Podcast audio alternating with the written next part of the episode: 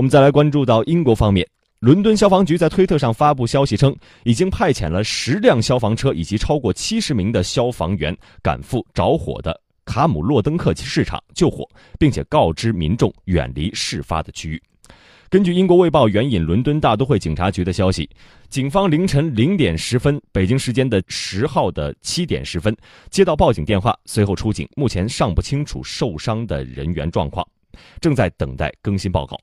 而一名在市场附近工作的酒吧经理告诉英国《卫报》说，火灾发生时市场里面是没有人的，因为市场晚上七点就关门，所以不会有人在里面。据报道，着火地点可能是靠近市场的一家餐馆。